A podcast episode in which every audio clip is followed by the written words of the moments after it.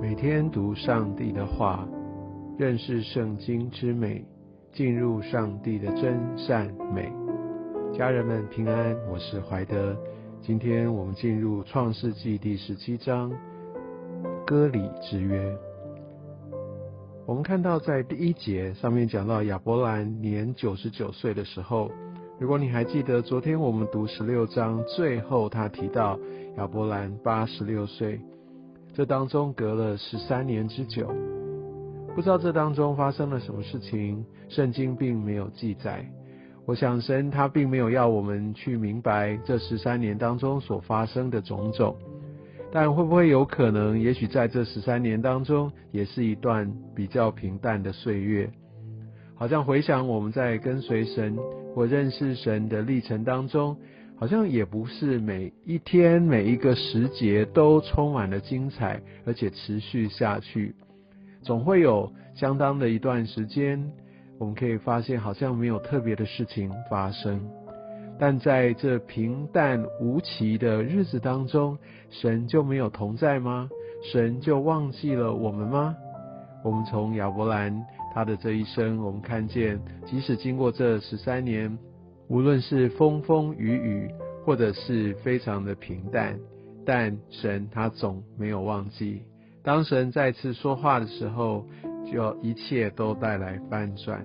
这边提到上帝主动要来与亚伯兰立约，但他先告诉他说：“你当在我面前做完全人。”这完全人就是无可指责的人，并不是说你在行为上你就必须完美无瑕。而是说，你必须在各样的事上要来遵循我的命令。亚伯兰他是就是这样的人。我相信，当我们要跟神或者我们寻求神要立约的时候，这往往会也会是一个先决的条件。我们需要信靠神，紧紧的来抓住神。而我们可以看见，神要跟亚伯兰所立的约，是使他的后裔极其繁多。记不记得人被创造的目的？上帝要人生养众多，遍满地面。我们可以发现，上帝要在他所对亚伯兰的呼召上面，让他极大的兴盛。让人所兴奋的，或者让亚伯兰所非常期盼的，不是说属世的财产有多多，而是他的后裔极其多。当神他赐福给我们，在那个最核心、最重要，在我们呼召上要让我们兴盛的事情上面。我想那才是一个真正关键的，而属世的这些的祝福、这些的昌大，其实都只是副产品。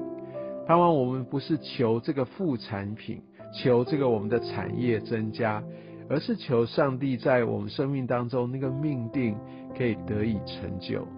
第三节，我们看到亚伯兰听见上帝对他说话，就俯伏在地。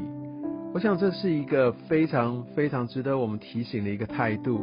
当我们面对神，我们是用什么样的敬畏的态度来面对他？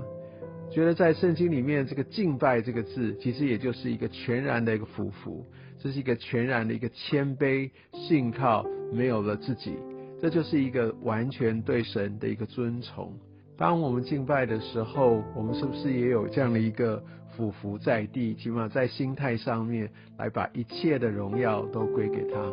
我们敬拜是为了自己，让我自己心里更好，让我觉得我更舒服，让我觉得我的重担可以卸下。当然，这些我觉我必须说，这都是副产品。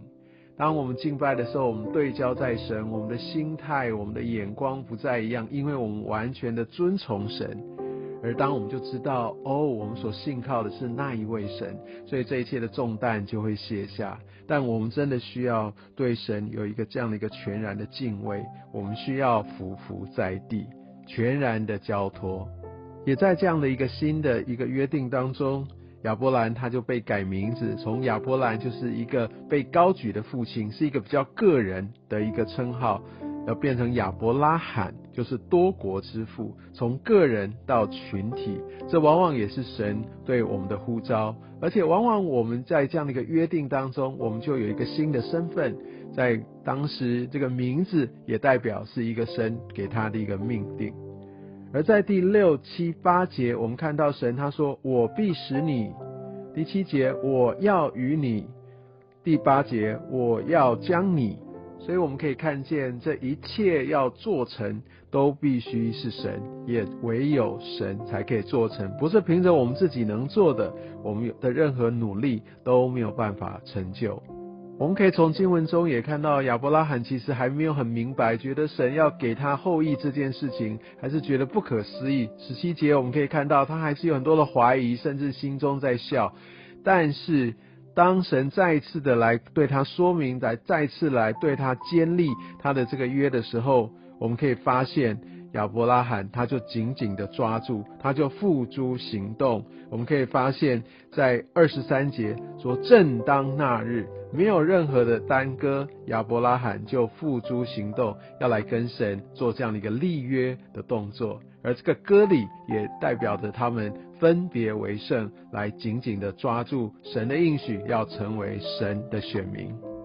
愿意受割礼，也是一个我们的降服，我们的献上，我们愿意跟这个世界分别为圣，也让这个立约的记号在我们的心中。在今日，我相信这个歌里也代表着我们要在行为上，在我们的心智上，我们必须成为一个新造的人。跟这个世界有所分别，而这样的一个记号，这个印记必须从圣灵而来。愿上帝祝福我们每一位。